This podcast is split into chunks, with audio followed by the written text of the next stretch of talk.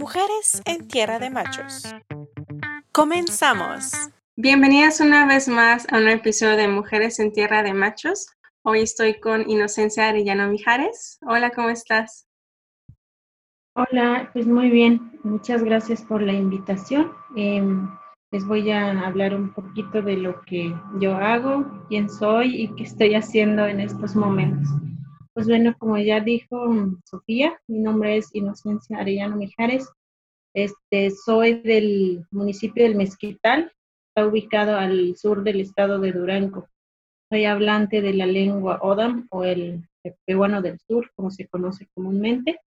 Este, yo me he dedicado desde hace algunos años ya en, la, a la documentación del, del ODA al, al, análisis de la misma para en un futuro poder este, tener como una, una gramática más estructurada para poder eh, enseñarse en los diferentes ámbitos de, eh, institucionales. Este, me dedico a la traducción, a la interpretación más o menos, este, a la difusión sobre todo soy parte de un grupo que se llama em, Lenguas Indígenas de México en la web, este, que básicamente hacemos infografías sobre nuestras diferentes lenguas. Este, cabe mencionar que somos diferentes este, personas del, de México, hablantes de lenguas indígenas que colaboramos en, esa, en, esa, en ese colectivo. Y en Durango también tenemos otro colectivo que más bien nos dedicamos como a dar asesorías, este, hacer investigación sobre nuestra cultura, pues más que nada, este, em, ¿cómo se llama? Em, sí, investigar y este, combinar un poquito con la parte teórica, la parte académica en lo que estamos metidos los integrantes de ese colectivo. Y pues ahora estoy en un, estoy haciendo mi doctorado en lingüística indoamericana en el eh, Centro de Estudios, el eh, Centro de Investigaciones y Estudios Superiores de Antropología Social. Y creo que es por ahora. Por ahora, perfecto.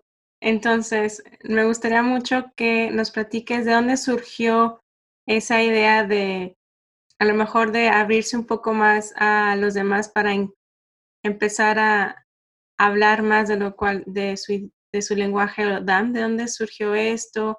¿O cómo fue el apoyo? Pues mira, em, siempre les, les cuento una pequeña anécdota que me sucedió en, en secundaria. Este, resulta que la mayoría de, de los que estábamos ahí, bueno, en mi caso, no sé a los demás, pero creo que también, pero no nos fue nada bien con el hecho de no hablar español. Entonces nos recalcaban muchísimo que somos diferentes, que, que, aprendíamos bien lento, que no sabíamos nada, que no nos bañábamos, que robaba, muchas cosas. Entonces, este, eh, de ahí eh, me surgió la, la, la idea de, de, de, nunca decir que, que no soy indígena, más bien eh, siempre digo que eh, efectivamente somos diferentes, tenemos una lengua poco conocida, una cultura que, que la mayoría de las veces se esconde porque no saben cómo atenderlo, porque tiene muchas necesidades y no se ajusta a su, a su idea de progreso, de desarrollo. Entonces, este, de ahí es que, que, dije, no, pues yo, yo voy a ir por allá diciendo, soy esto, y, y, y así tiene que ser, y no me tienen que decir que, que, que, lo deje de hacer, que deje de hablar, porque no, pues no se puede, simplemente estoy intentando encajar en un mundo donde es súper diferente o totalmente diferente, donde se tiene que cambiar desde la lengua hasta la ropa que vistes, ¿no? Entonces creo que de, de ahí me nació el, ese, eso de, de no andar este, eh, eh, ocultando lo que uno es y además de, de ya querer como eh, meterme más de, de lleno a, al estudio de la lengua, porque si bien sabemos que el español tiene una larga trayectoria, tradición este, escrita. Este, las lenguas indígenas, pues apenas unos añitos llevan, ¿no? Intentando escribirse, intentando hacer cómo está, cuáles son sus características para poder enseñarlo y poder tener una gramática, ¿no? y además de eso, este, mm, por ahí, por, por el 2010, me encontré con una doctora bueno, en aquella entonces es, era estudiante del doctorado en lingüística. Y ella me contactó para ayudarle en, las, mm, en las transcripciones, traducciones y, demás, con lo que del ODAM al español, lo que ella estaba haciendo era para, para su tesis. Entonces, pues ahí también ya como que me agarré mucho, mucho mejor, ¿no? Que, que decía, ah, esto se puede estudiar, porque desconocía muchas cosas que se estudiaban y que yo quería estudiar, pero que, que, que como te digo, creo que nuestro mundo estaba acotado o hacía que, que nos interesáramos por una carrera, más bien, ¿no? Entonces, este, por ahí empezó a fundamentarse mucho mejor esto de, del estudio de la, de la lingüística.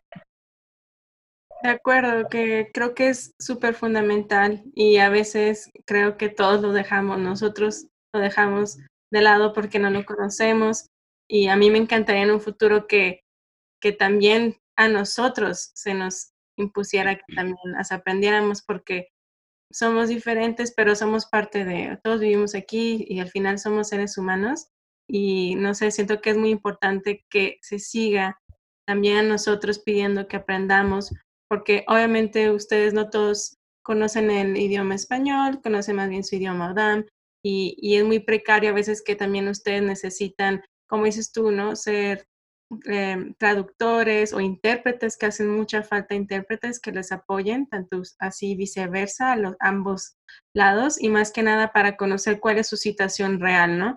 No simplemente pintar lo que sabemos que el gobierno siempre nos está diciendo de las comunidades, eh, lo que les falta, lo que no necesitan, lo que hacen bien, lo que hacen mal, según ellos, pero realmente conocerlos ustedes y conocer su realidad. Y creo que de esa realidad tiene que ser también saber su, su idioma, porque no va a ser lo mismo. Por ejemplo, tu lengua materna es el ODAM, no va a ser lo mismo como tú hablas en tu lenguaje y luego cómo lo quieres decir en español, porque obviamente va a faltar esa esencia mágica de, de los idiomas que son bellísimos. Entonces a mí me encantaría que en un futuro también ya esté aquí en Durango aprender ODAM, porque tenemos que hacerlo, es parte también de, de respetar todo lo que existe y se me hace muy importante. Y creo que sé quién es la doctora que hizo su tesis. La otra vez estaba viendo un video de ella y estaba explicando algo muy bonito de el ODAM, que, que creo que a ver si estoy correcta, que cuando dicen que alguien lo dijo, no lo pueden decir como nosotros en español de, ah, yo escuché, esta persona dijo esto. Creo que comentaba que tienen que especificar si lo escucharon de parte de alguien o, o lo escucharon, como de quién fue la persona que lo escucharon para poder decir lo que esa persona dijo y se me hizo bellísimo como cómo los idiomas cambian y, y bueno, es que me encantan los idiomas y creo que es muy importante siempre respetarlos y qué padre que se esté trabajando para nosotros poder en un futuro a lo mejor facilitarnos, no solo también ustedes como lo que, eh, bueno, leí un poco sobre ti de, de la música, cómo facilitar para que eh, las personas o dan, aprendan música, pero ya traducido ¿no? a su idioma y, y obviamente que se abran muchísimo y que todo ese talento que existe ahí también pueda salir. Sí, así es. Este, lo que estaba intentando hacer es en música es, es justo hacer un, un método de enseñanza, pero adaptado a, a la lengua Odam, porque este, es, es muy distinto. Y si sí hice algunas, este, unas pequeñas cancioncitas que básicamente como que, si bien los músicos saben, este, siempre empieza sincopado, porque este, en español pues puede, puede entrar este, en un tiempo, en el primer tiempo y, sin problemas, porque la lengua lo permite. en el caso de las canciones, por ejemplo, no, no toda la música. pero en Odam siempre es como que siempre, siempre es sincopado, va como a destiempo siempre, pero porque en las canciones sobre todo porque la lengua así, así suena y así, así se acomoda con la música que se va haciendo. Y eso pretendía hacer, pero me, me faltaban muchísimas cosas para poder hacer eh, todo un método de enseñanza, ¿no? Entonces, por ahí quedó que ya en un futuro lo quizá lo retoma. Claro que sería increíble poder empezar a escuchar lo que ya has hecho y apoyar a las personas que, y también por lo que dices tú, ¿no? El sonido, que son muy diferentes, que es lo que lo hace súper bonito, cualquier diversidad de, habla. Ahora, cuéntanos, ¿por qué, ahora, cómo es que estás estudiando para tu doctorado en lingüística? ¿Qué es lo que has visto? ¿Qué te gustaría más hacer? ¿Ha sido fácil? ¿Cómo te has encontrado?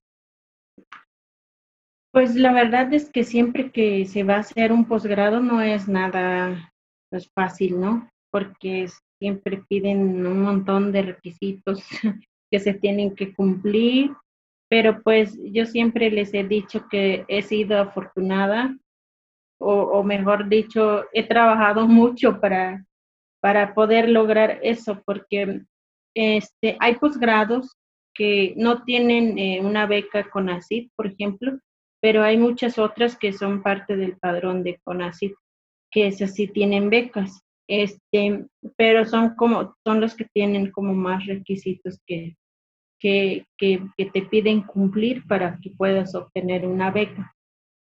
Y pues básicamente creo que la verdad es que en posgrado no, ya no he tenido tantos problemas como cuando entré a la secundaria o a la, a la licenciatura, porque pues ya contaba con una beca y en licenciatura también tenía una beca o varias becas, pero pero era, o sea, no me alcanzaba para nada.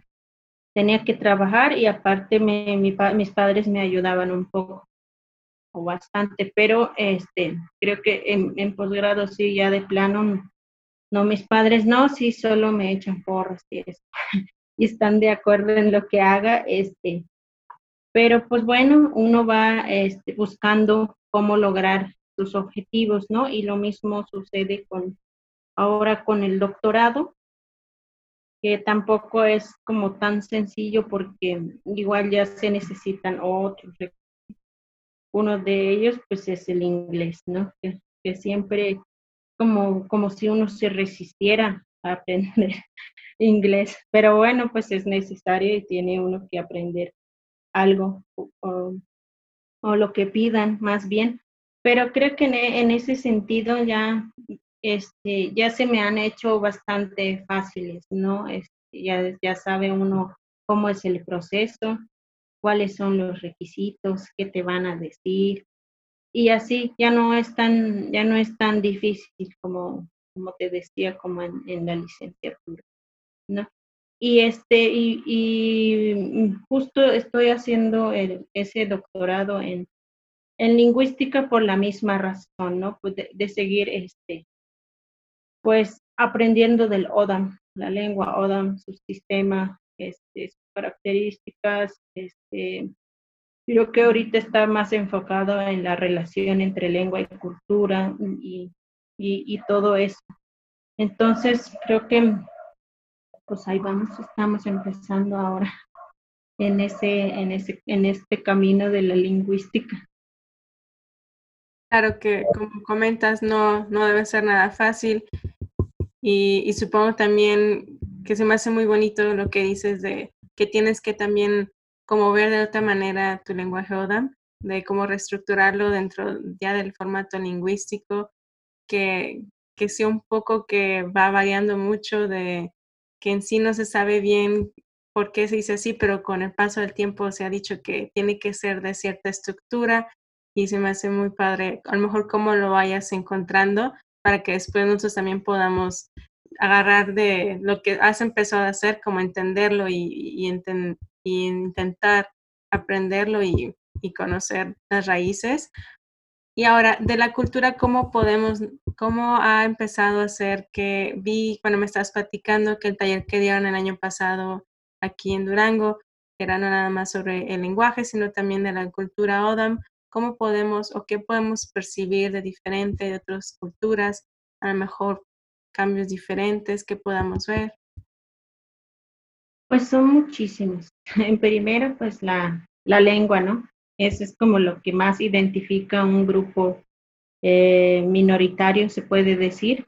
Este, pues es lo primero, bueno, grupos indígenas sobre todo, ¿no? Que es lo primero que se fija la gente. Cuando te encuentras con alguien que está hablando otra lengua, inmediatamente dices, ah, no es aquí, es de otro lado.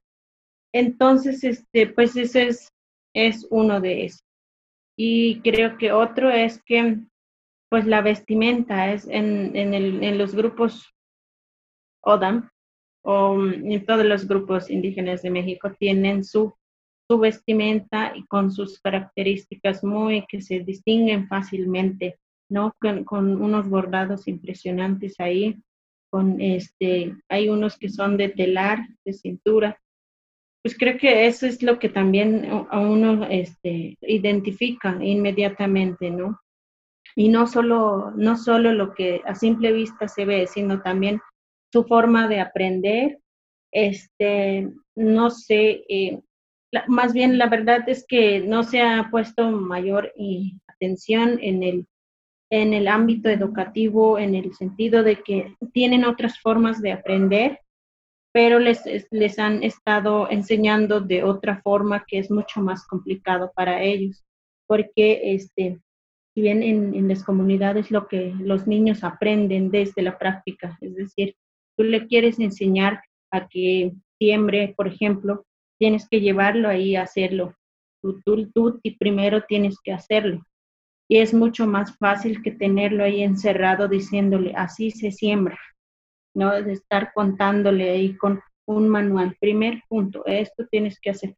Más bien, este, los niños, eh, entre juego, y trabajo van aprendiendo mucho mejor que tenerlos encerrados en un salón de clases, ¿no? Pero bueno, ese es el sistema educativo que se le puede hacer.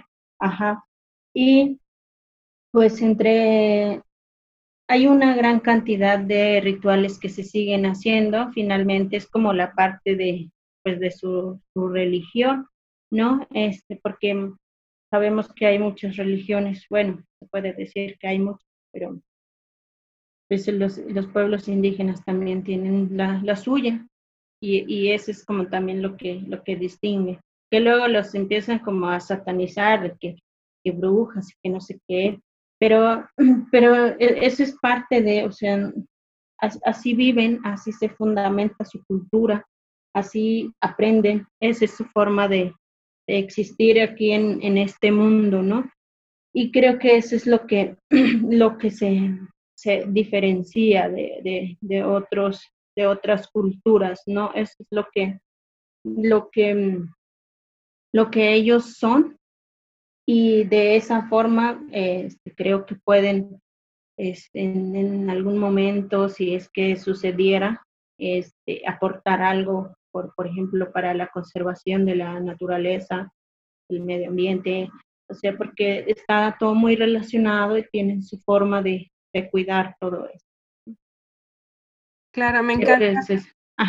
Perdón, lo que me encanta, lo último que dijiste, porque me molesta mucho que, que siempre digan que ustedes tienen muchísimos años viviendo en esas áreas y, y siempre vemos que dicen que como cómo ayudarlos ustedes u otras personas que vienen en la sierra a cuidar, pero ustedes son quienes saben cómo cuidar porque conocen la tierra, le tienen el respeto que todos deberíamos de tener por, no sé, el simple hecho de cosechar algo y, saber cuándo y, y conocer realmente dónde vives, porque a lo mejor muchas personas que no viven en esa parte nunca han pisado esa tierra y no entienden la realidad y aparte que cómo percatarte de todos los cambios que están sucediendo, que ya los estamos viendo.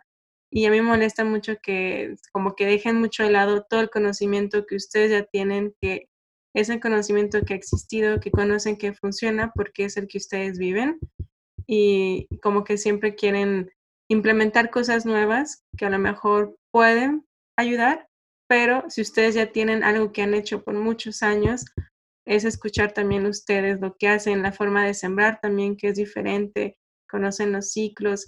Y me gustó también mucho lo que comentas de cómo enseñarle a los niños. Creo que sabemos que el sistema de educación le falta mucho, más por lo que dices, que te quieren enseñar algo que es completamente práctico, lo quieren pasar como muy teórico y sabemos que pues muchas personas no aprenden así y qué mal que les dificulten aún más, aparte de la barrera del lenguaje que no se les está enseñando en su idioma, que todavía aún les dificulten más poder aprender otras formas, o a lo mejor no les interesa aprender eso y otras cosas y no se les está dando la oportunidad, que creo que con tu proyecto es lo que quieres hacer, ¿no? Como que abrir ese espacio de que si una persona ODAM quiere aprender sobre algo, que tenga ya esa herramienta en su idioma y de la forma de aprender que es muy diferente y creo que es muy cultural también cómo aprendemos. Desde chiquitos se nos fue como mencionando cierta cosa, cambia mucho a, y no si cambiamos, es como si nos fuéramos también a otro país, sería completamente diferente y obviamente nos sentiríamos perdidos culturalmente y, más por el lenguaje, que sí es una barrera muy difícil, pero también que haya esos espacios ¿Cómo fue para ti salir de, del mezquital cuando llegaste a Durango? Pues este complicado porque siempre hay muchas cosas que se necesitan eh, para estar viviendo ¿no? en, la, en la ciudad. Por ejemplo, este, ya la mayoría de las personas que, son de comunidades indígenas pues saben que no pagamos luz, no pagamos agua, no pagamos este, la, la casa, o sea, no pagamos nada, porque ahí tenemos todo, hay agua que es de los manantiales y es para todos. Entonces es, es, muy complicado porque todo el tiempo se necesita dinero hasta para ir al baño, hasta pedir un vaso de agua. O sea, todo es dinero, todo dinero, dinero. Tienes que andar con dinero todo el tiempo y en la comunidad no es tanto así. No te puedes morir si no tienes este, este dinero, porque hay, siempre hay alguien que te va a ofrecer un tapo. Siempre están los montes que puedes ir a buscar lo que quieras y puedes encontrar comida sin problemas. Pero en la ciudad, pues no es así, ¿no? Es, es muy complicado estar ahí, además de que pues venir de una comunidad súper chiquita a pasarse a una ciudad grande, este sí es complicado, te tienes que adaptar, tienes que aprender a andar en camiones, tienes que aprender a andar sola, tienes que aprender muchísimas cosas, ¿no? Que, no te pues, que no te pase cosas, o sea, tienes que estar alerta todo el tiempo, ¿no?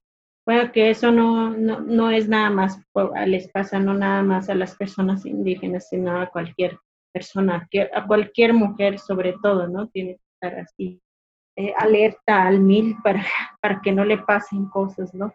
Y pues eso es lo, lo mismo que, pasa, además de, estar, por ejemplo, cuando yo entré a, música, eh, y, yo vi que todos ya tocaban y, ya les, veía y yo, donde me metí, este, y, y, yo tenía que ponerme al nivel de ellos para, que, para permanecer en la carrera y no este, solo al nivel de ellos, también tenía que hablar igual de fluido para poder explicar todas las cosas que, que pudiera o tendría que explicar en las exposiciones, en las tareas o en todo, ¿no? Este, pero pues, o sea, está padre porque uno, uno aprende, o sea, no, no, no yo no conocía más bien como la capacidad que tienes de aprender así tan rápido y poder llegar al nivel de los demás y, y, que no te saquen de la carrera, ¿no? Porque además algo que no he dicho es que tenía una beca de, de promedio, este, que, no tenía que bajar de nueve, entonces es todo el tiempo estar así aceleradísima con, con las cosas prácticamente este, vivía en la escuela porque no tenía un piano, una guitarra para estudiar en casa. Entonces me la pasaba ahí hasta como a las, cuando empezaba a oscurecer y no, no, me daba miedo andar sola. Entonces hasta esa hora me iba a mi casa para, ya ir a descansar. Este, pero pues sí, pues es muy, muy padre aprender, pero también es muy difícil este, adaptarse y bueno, en realidad adaptarme no, me, no se me complicó tanto, pero sí como el trato de las personas sí es bastante, no es, no es muy agradable que digamos, pero bueno, ya a partir de que como que rompes la barrera de que te da, te da miedo irte sola a vivir por allá, después de eso ya no hay nadie quien te pare. sí, y ya. Ay, qué bonito. Claro, porque el simple hecho de salirte de comunidad debe ser muy difícil, dejar todo lo que tú conoces atrás y tan joven presentarte a cosas que muchos a lo mejor están más grandes y, ya lo pueden hacer, pero vino todo esto de simplemente el idioma, supongo que debió de haber sido un poco difícil y a lo mejor no tanto el, el, trato, yo sé que pues somos un país demasiado racista, todos lo sabemos y, y obviamente más que nada la otra vez estaba viendo una frase que decía de si ser mujer en México es peligroso, ser una mujer indígena todavía es más peligroso dentro de nuestro país. Sabemos que es la realidad. Muchas personas ven que está pasando algo y no hacen nada. Entonces, también debió de ser muy difícil eso que comentas tú, de simple hecho de ya se oscureció, yo sé que ya me tengo que correr donde vivo porque pues es muy peligroso.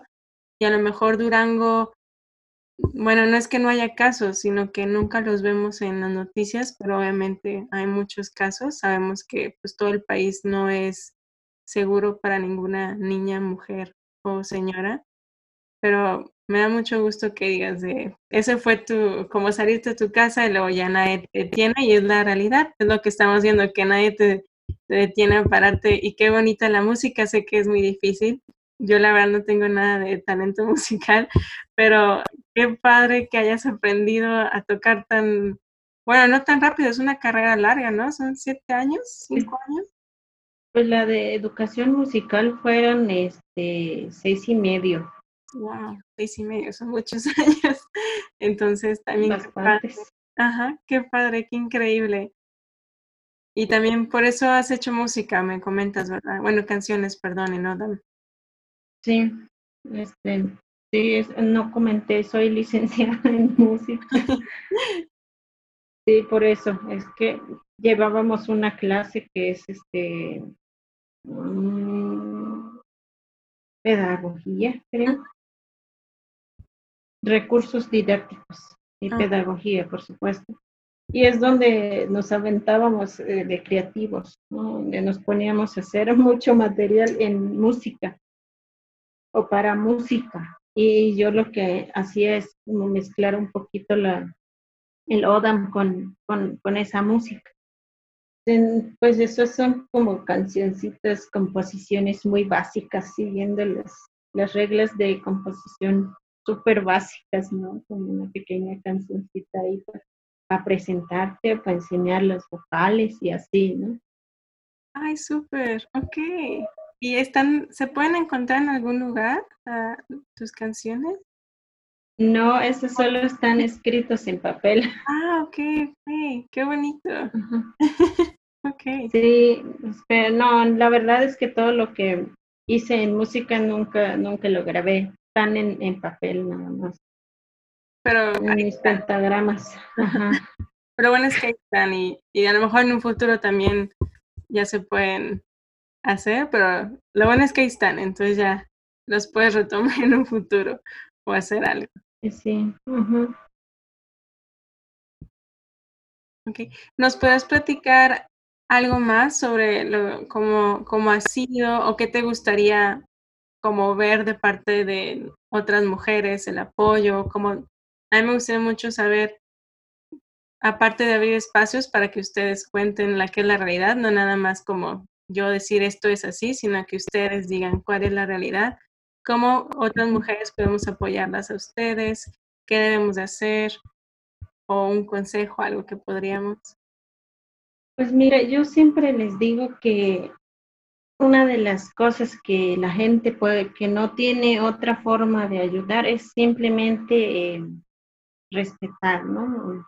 este, darse la oportunidad de conocer otras culturas, porque cuando hablo de otras culturas, no necesariamente, por ejemplo, son indígenas, sino de otros países, un montón de cosas, ¿no?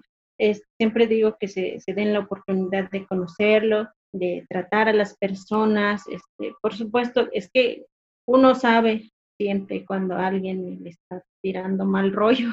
Entonces, este, yo creo que una de, de las cosas, valores muy básicos es el respeto.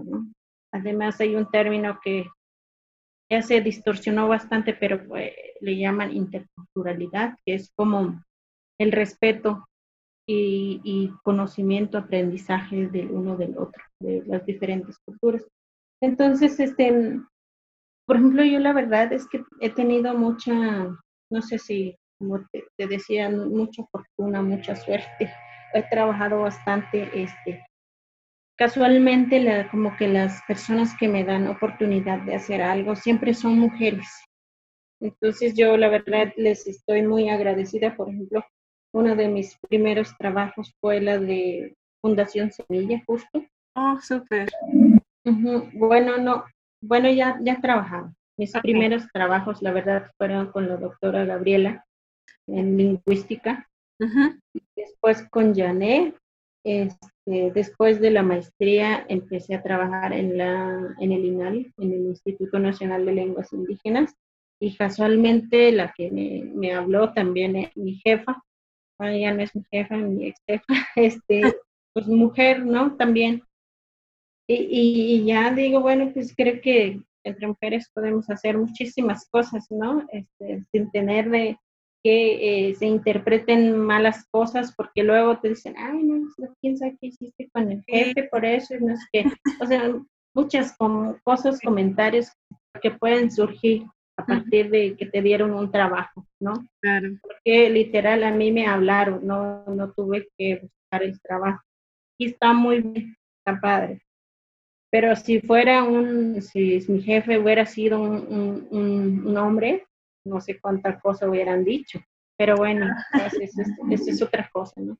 Pero en fin, pues eso es lo que quería decir, que hay que apoyarnos pues entre mujeres sobre todo y, y este, darnos la oportunidad de conocer a las personas. Por supuesto que hay unos que sí son, no, no se da, no se da la oportunidad de, o no se abren esa posibilidad de conocerlos, pero hay otros que que sí y que tienen muchas cosas por aportar en diferentes ámbitos, en lo que estén haciendo. Yo creo que solo a partir de, de complementar, de, de redes, este, se pueden lograr cosas diferentes, ¿no?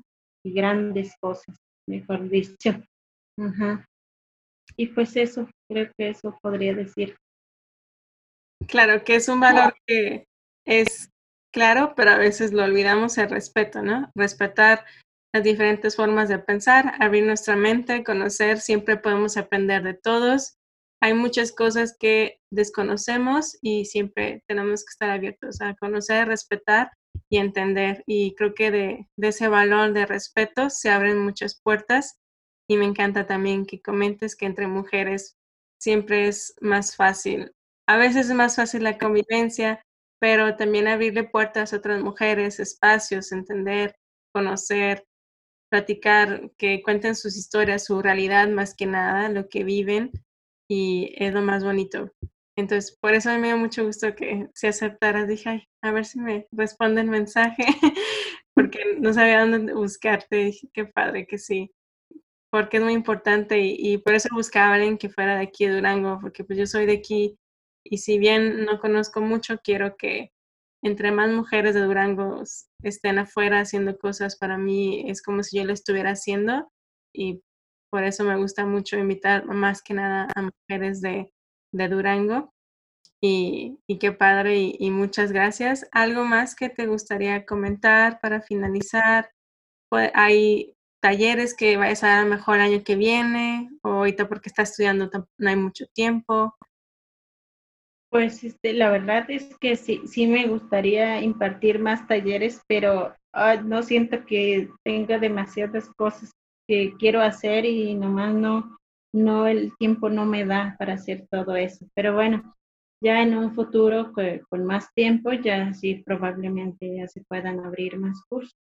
Y pues nada, solo agradecerte a ti por la invitación y pues ya saben que este, si necesitan cualquier cosa, pues por acá ando. Y así igual a todas las mujeres que puedan necesitar algo, pues en lo que se pueda. Ahí estamos para colaborar. Muy bien, muchas gracias a ti por darme un poco de tu tiempo y en verdad esperemos.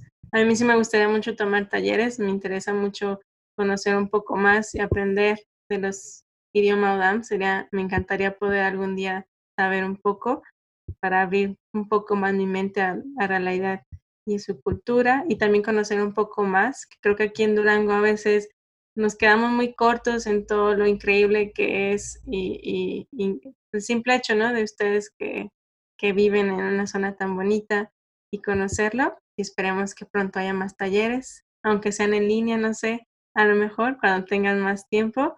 Y de nuevo, muchas gracias, Inocencia, por darme un poco de tu tiempo y platicarnos de lo que estás haciendo, de representar a pues, la comunidad UDAM de aquí del Mestiquital. Muchas gracias. Muchas gracias a ti.